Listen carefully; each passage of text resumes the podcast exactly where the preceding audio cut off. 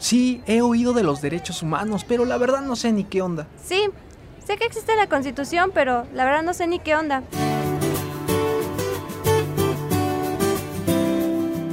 Juzgadoras y juzgadores federales y la Comisión de Derechos Humanos del Estado de México presentan ¿Qué onda con tus derechos? un puente de comunicación para conocer los derechos humanos. Acompáñanos.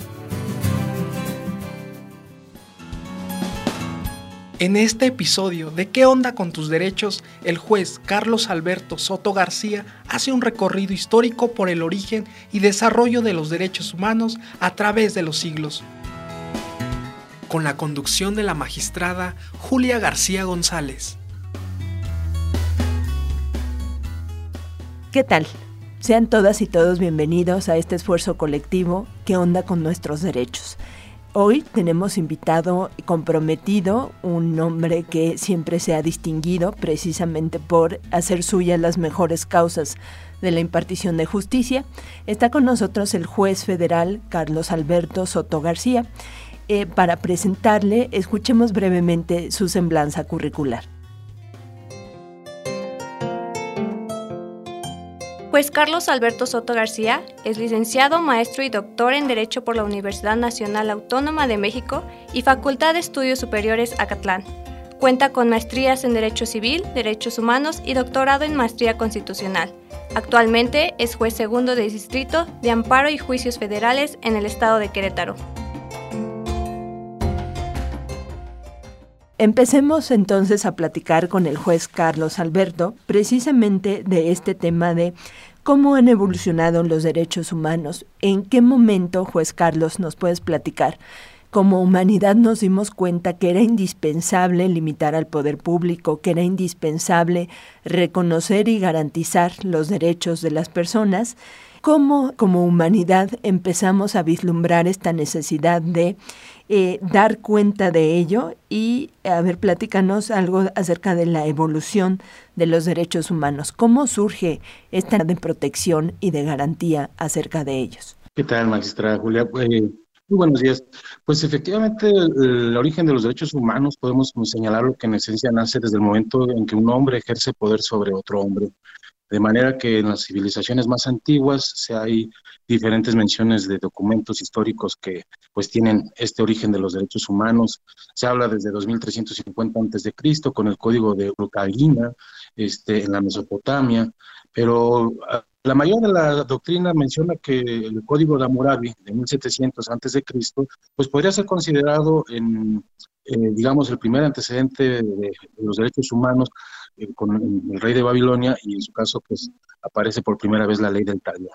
Y otro, digamos, elemento histórico que podemos tener pues con Ciro de Alejandría cuando hace concretar algunos de los derechos elementales a respetar entre los hombres. Fíjense que a propósito de lo que nos comenta el juez, si ustedes tienen oportunidad pueden bu buscar información en internet y es una cosa maravillosa advertir que en piedra desde hace miles de años eh, la humanidad se dio cuenta de que era indispensable contar con un documento, con algo que eh, preservara y que garantizara esos derechos y esos límites al poder público. ¿No es así, juez Carlos? Así es, efectivamente tenemos esta, digamos, necesidad de plasmarlo porque en la medida que hay un ejercicio de poder es la posibilidad de vulnerar los derechos del otro, ¿no? Entonces, eh, en, estas civilizaciones se empezó a realizar esta, eh, digamos, dejar con, en constancia, ¿no? En, en algún objeto, materi digamos, materializar estos derechos humanos y por eso, pues, en el Código de Hammurabi tenemos, entre otras, esta, este elemento, ¿no? Ya después estaremos viendo en el avance de la humanidad cómo eh, en diferentes textos fuimos plasmando los, los, derechos humanos con diferentes enfoques según el momento histórico y pues la sociedad en la que vivíamos, ¿no? Así es. ¿Podemos entonces vislumbrar o podemos identificar algún otro momento histórico de relevancia para eh, la protección de los derechos humanos en este recorrido breve que estamos haciendo a lo largo de la historia? En este, digamos, andar de la humanidad, evidentemente tenemos desde la cultura griega, a los sofistas, este, con sus primeros intentos de los derechos humanos en, en, la diferenciación entre el individuo con respecto al grupo y algunos elementos básicos, la, de, también con Platón en la República, haciendo mención al respeto a las normas jurídicas y esa necesidad del hombre por respetar la ley con una finalidad de darle cierta seguridad jurídica. Este, ahí eh, tenemos también, y, y, el trato igualitario que también los griegos en un momento dado procuraron, obvio, en los griegos hablamos de una igualdad también formal entre los griegos, porque desde esas civilizaciones recordemos que lo que eran los extranjeros, pues eran prácticamente no personas y no tenían los derechos del ciudadano griego, ¿no? A nivel de, comunidad, digamos, de ciudadanos griegos, pues ya se hablaba principalmente de la igualdad entre el hombre y, y frente al poder que se ejercía por el soberano, ¿no? Entonces, ahí podemos ver algunos pequeños antecedentes en las civilizaciones griegas y en la filosofía helenística, donde pues entre también con la escuela de Epicuro, que consideraba la justicia y el derecho pues como productos de una especie de pues de, convenio social eh, adaptable a las diferentes circunstancias de la humanidad. ¿no? Bien, juez Carlos, sigamos platicando acerca de la evolución de los derechos humanos. Ya vimos que desde el Código de Hammurabi hace más de 1700 años, desde el cilindro de Ciro, fue indispensable que como humanidad tuviéramos un documento que de algún modo nos garantizara ciertos derechos y que limitara al poder público. Sigamos platicando acerca de esos antecedentes. Eh, claro, maestra. Entonces, en este devenir de la historia me parece es importante tener en cuenta las civilizaciones griega y romana, porque ahí también encontramos el pensamiento de los derechos humanos, en específico, pues eh, desde los sofistas, los presocráticos y en su caso propio Sócrates, Platón y Aristóteles, ¿no? En, algún, en cada uno de ellos podemos ver vestigios de los derechos humanos, en los eh, presocráticos principalmente fueron los que por primera vez se enfrentaron al problema jurídico de las instituciones legales y este tema de la justicia frente al Estado y el espíritu filosófico. Ya con eh, Sócrates, pues principalmente vemos el tema de la obediencia a la ley eh, y cumplir en un momento dado este convenio colectivo que con, con la polis, entre otros elementos, ¿no? Eh, predomina en este sentido pues un interés eh, político jurídico este, del individuo frente a, su comunidad. Y tanto es así que Sócrates pues, nos enseña con, este elemento de obediencia fuerte a la ley, pues bueno, aceptar en un momento dado la, su muerte eh, en un momento dado si era necesario para hacer cumplir la ley de todos, ¿no? Entonces, eh, ahí podemos ver también el pensamiento de los derechos humanos en, el sentido de la seguridad jurídica, la protección de la colectividad, pero también ya en el pensamiento de Platón eh, podemos ver en la República pues el tema de la igualdad y no se diga ya con Aristóteles que en su momento nos ah, decía que había que tratar igual a los iguales y desigual a los desiguales. Claro, decíamos, en específico, estamos hablando de una civilización griega que también tenía esclavos, eh, entre ellos los que no tenían derechos humanos eran en esencia los extranjeros y cualquiera que no fuera griego. Pero lo importante de este pensamiento es eh, el trato igual frente al poder, ¿no? Del, griego eh, frente a su elemento de poder en sociedad. Entonces, ahí es donde podemos eh, también hablar de derechos humanos y de esta posibilidad de la protección del ser humano frente a los demás, de lo justo y lo injusto. Ya más adelante, con la Escuela de Pículo, pues se considera la justicia y el derecho como productos de ese eh, convenio social, eh, incluso, imagínate, antes de, del Leviatán, de Hobbes, y este, pero aquí vemos un sentido de armonía de individuo y comunidad, ¿no? La protección del individuo a, razón de su propia comunidad y en el entendido que el ejercicio de un poder de, de, tu comunidad o de la gente que en un dado ejerce en representación de la polis ese poder, pero siempre entendido para la protección del, del, ser humano, del individuo. ¿no?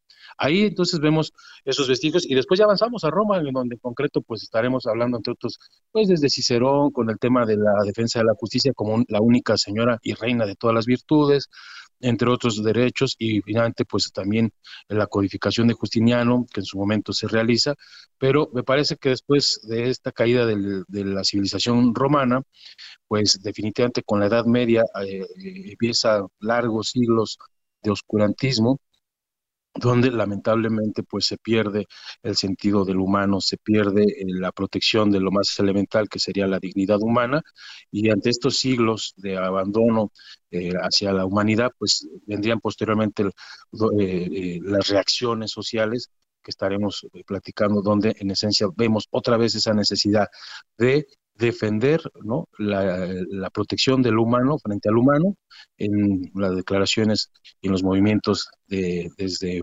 la Carta Magna de 1215, que en un momento dado pues se defiende ahí también. Gracias por seguir con nosotras y nosotros. Estamos aquí en ¿Qué onda con tus derechos? y vamos a una breve pausa.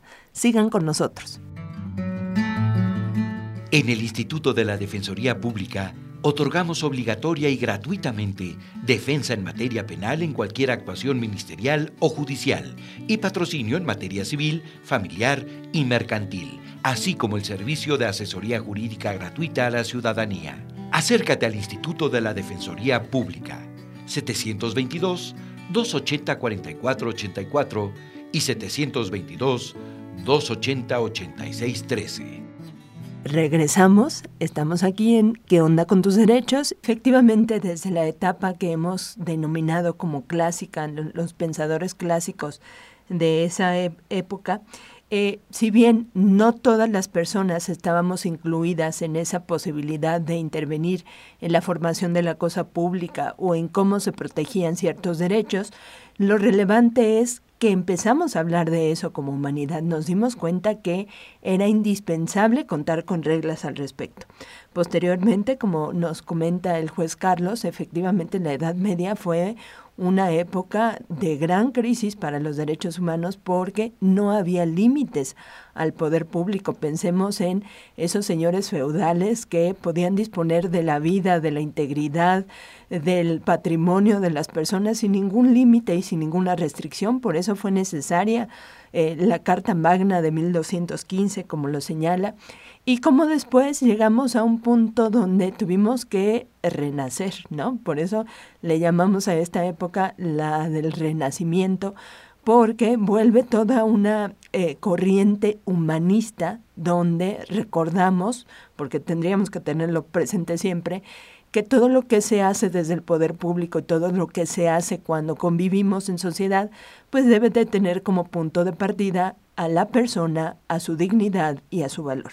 Entonces, platícanos ahora, juez Carlos, qué pasa particularmente en la etapa de la Revolución Francesa, que quienes nos dedicamos a los temas jurídicos, sabemos que fue un parteaguas. ¿Y por qué la Revolución Francesa fue un parteaguas? ¿En qué sentido? Sí, claro que sí. Nada más ahí como un pequeño contexto, me parece importante para entender la trascendencia del movimiento revolucionario francés, pues efectivamente esta parte del feudalismo, algunos elementos básicos, ¿no? Este feudalismo del siglo IX al XIII, donde en esencia hay un abandono de lo humano, y que entre otras características principales podemos mencionar, pues digamos que predominan el aspecto de la fragmentación del poder en una cuestión de que se vuelve local, este, especialmente los poderes tan extremos que ejerce el rey o el señor feudal según el caso, eh, al grado, por ejemplo, como recordemos aquellos derechos de poder ejercer el derecho a tener la intimidad con la mujer en caso de que se fuera a casar, digamos, el derecho a, pasar la noche o la primera noche con, esto, con, la mujer de un, uno de sus ciudadanos, y me parece pues un extremo del poder despótico que podía ejercer simplemente el señor de la comunidad, el, señor feudal. Entonces, el derecho a la pernada, ¿no? Perdón que interrumpa, el derecho, a la pernada. Si alguien quiere un poco más de información, que además es muy accesible y muy interesante, hay que leer La Catedral del Mar, Precisamente así empieza esta novela de Ildefonso Falcones cuando el señor feudal eh, ejerce su derecho a la pernada y no preña, no embaraza a la mujer y bueno, pues de ahí empieza toda la trama, nada más como, como dato interesante. Pero, perdón que interrumpa, seguimos, juez Carlos. Claro que sí. Entonces, pues bueno, ante ese contexto de ejercicio de poder descomunal, pues bueno, viene en su momento pues los movimientos ingleses y posiblemente el francés. En el inglés, pues nada más eh, eh, decía, me parece la, la Carta Magna de 1215 el principal punto es la defensa de la tierra, ¿no? Los terratenientes en un momento dado pretendiendo del poder arrancarle los primeros derechos humanos de corte liberal y de hablando del tema de la defensa de tu propiedad, la seguridad de, tu, de tus bienes, en el sentido de que en esa época pues era común la confiscación, era en esencia la idea de que nadie eh, era pues dueño de, que tenía, pues era un simple detentador y finalmente el rey podía siempre proclamar su derecho natural a la tierra y en su caso a sus personas. ¿no? Entonces, ante ese contexto, pues se arranca, digamos, por así decirlo, se, se le arranca a, Juan Sin Tierra, pues este documento fue importantísimo de la, Carta Magna y los primeros derechos que protegen la propiedad y las libertades elementales y también la posibilidad de ejercer un poco de poder político de la comunidad o de la... ¿Pero de quién? Pues de esta clase terrateniente, de esta gente que tenía propiedad, porque los que no tenían propiedad pues seguían siendo los sin derechos, ¿no?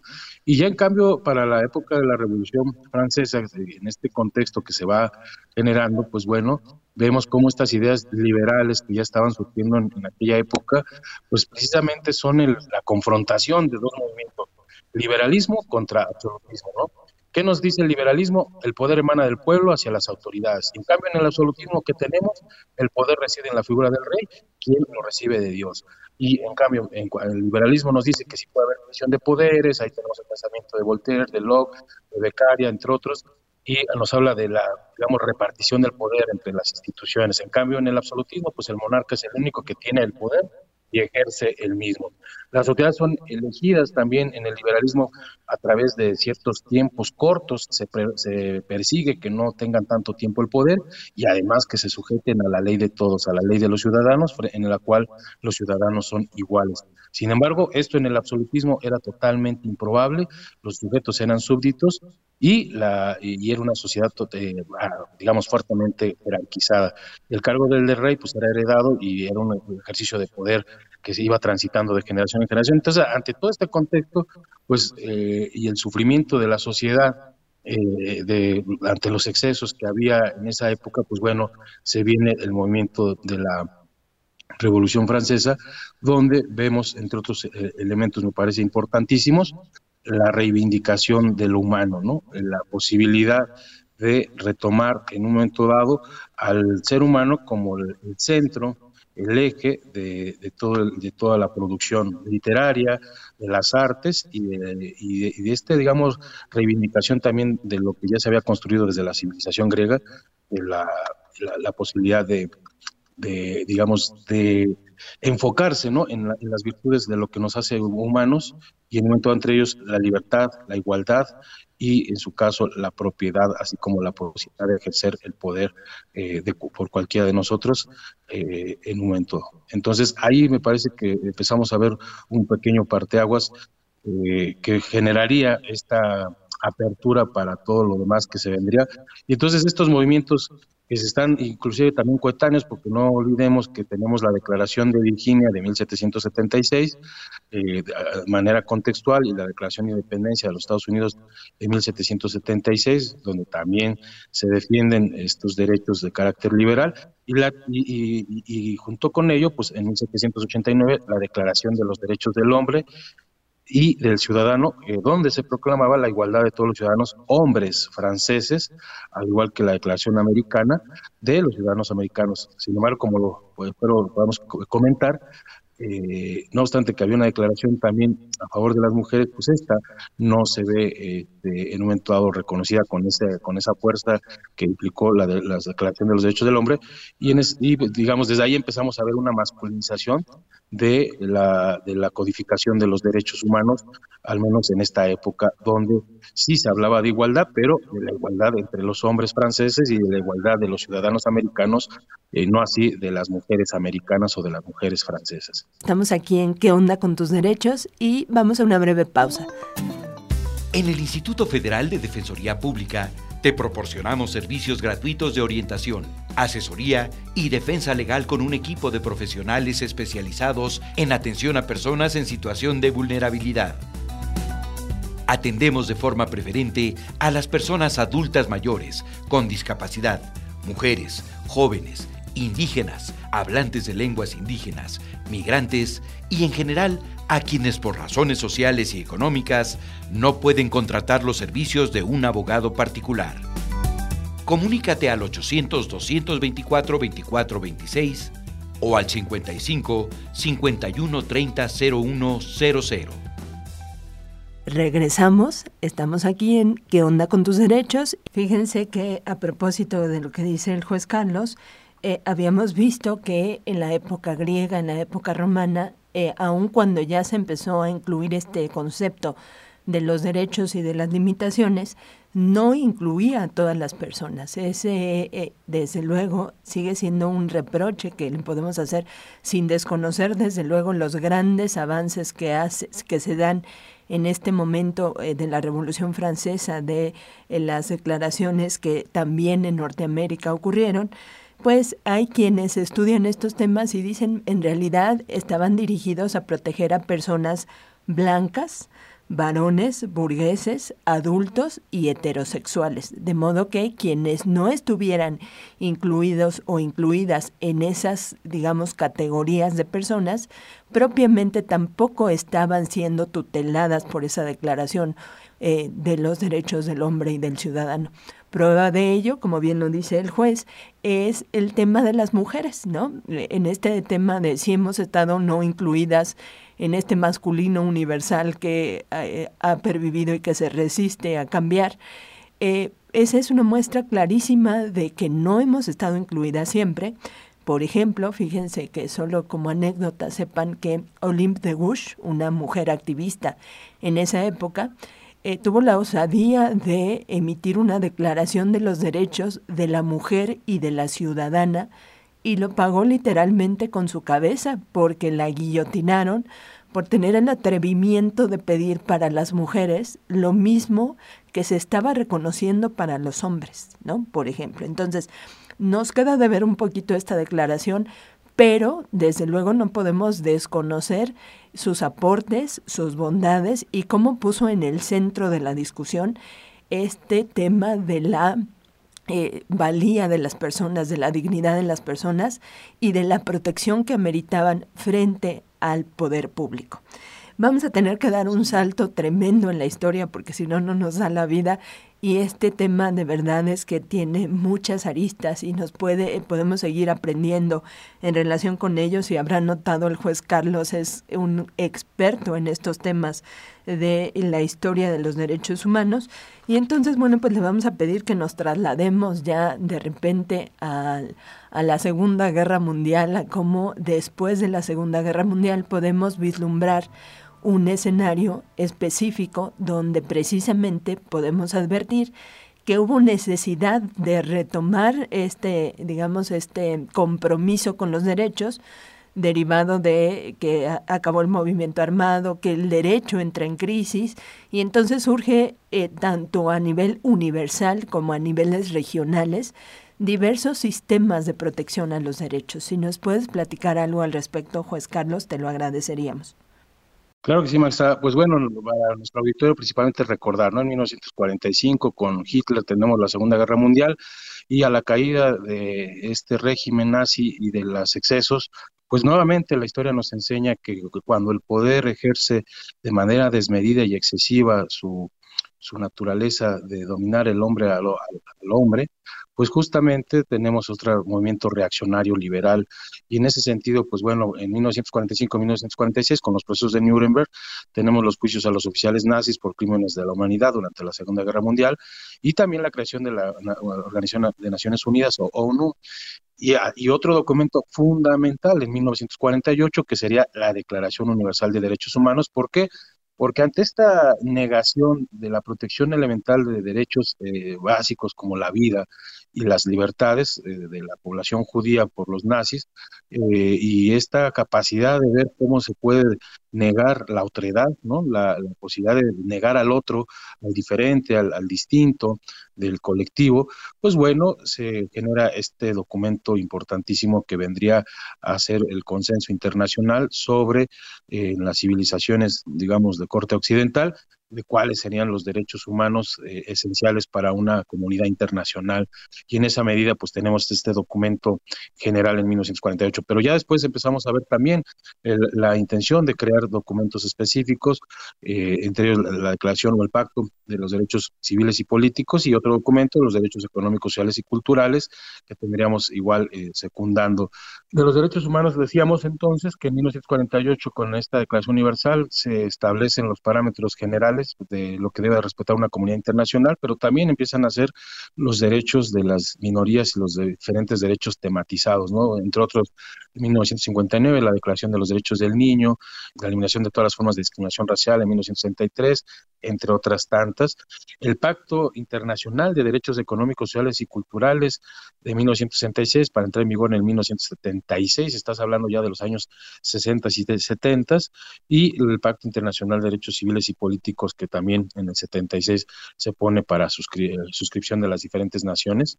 Entonces ahí tenemos la, el establecimiento de estos elementos para fijar a nivel internacional eh, como comunidad, pues bueno, los consensos mínimos de qué vamos a respetar como derechos elementales del ser humano. Pero me parece que lo también importante es de que eh, no hemos entendido que siempre en estos colectivos eh, la historia nos enseña que han quedado fuera este, diferentes grupos de personas y para hacer esto atendido, pues se han venido suscribiendo también diferentes convenciones y declaraciones que protegen a colectivos como es, pues, desde la declaración de eliminación de la discriminación contra la mujer, desde la imprescriptibilidad de los crímenes de guerra, también en su momento el Estatuto de Roma, el establecimiento de la Corte Penal Internacional, entre otros tantos documentos que nos vienen a establecer las bases eh, fundamentales del sistema eh, internacional de derechos humanos. Y aquí es donde ya nos podríamos empezar a, hablar pues a grandes rasgos de tres, eh, digamos, subsistemas, ¿no? Un gran sistema universal de derechos humanos ante la ONU y estos documentos que nos quedaríamos por lo de momento básicos, Declaración Universal de Derechos Humanos y los dos pactos, el de los derechos económicos, sociales y culturales y el de los derechos civiles y políticos. El otro, los sistemas regionales de protección de derechos humanos a nivel eh, digamos, Latinoamérica, en este caso, entre otros, estaremos mencionando nuestro referente que tenemos con la Corte Interamericana de Derechos Humanos, y que tiene su fuente también en esta Convención Americana sobre los Derechos Humanos y así tenemos los sistemas regionales de eh, diferentes latitudes, entre ellos el que da fundamento al Tribunal Europeo de Derechos Humanos, eh, en el sistema regional de Europa y el que da también en su momento cuenta al, continente africano, entre otros, eh, estos documentos que en otros se van suscribiendo en forma regional para proteger los derechos humanos. Y a nivel nacional, pues también tenemos otro sistema nacional de protección de derechos humanos, entre otros liderados con los diferentes mecanismos no jurisdiccionales y los jurisdiccionales para proteger nuestros derechos humanos eh, en lo sustancial. A propósito de lo que dice el juez, precisamente la comisión, las comisiones de derechos humanos nos brindan mecanismos no jurisdiccionales. Eso es un tema que abordaremos más adelante, pero es importante que sepamos que tenemos múltiples herramientas y tenemos múltiples órganos de diversas competencias cuyo propósito precisamente es velar por ese respeto, por ese de la dignidad de las personas, de cómo garantizamos que todas las personas tengamos acceso absolutamente a todos los derechos. Ha sido un recorrido breve, pero sin duda lleno de riqueza histórica y de conocimiento acerca de los principales puntos que eh, como humanidad hemos ido vislumbrando o hemos ido construyendo, ¿no? Esas herramientas que, eh, como bien lo dice el juez, eh, nos hemos dado como comunidad para protegernos unas a otras las personas, para controlar a quien ejerce el poder público y bueno, pues les invitamos a seguirnos acompañando en los capítulos posteriores. Esto se va a poner igual de interesante. Agradecemos encarecidamente al juez Carlos que nos acompañara el día de hoy. Les agradecemos el favor de su compañía. Tengamos presente siempre que una sociedad empoderada es la que conoce sus derechos. Soy Julia García y esto fue ¿Qué onda con tus derechos? Diccionario Jurídico.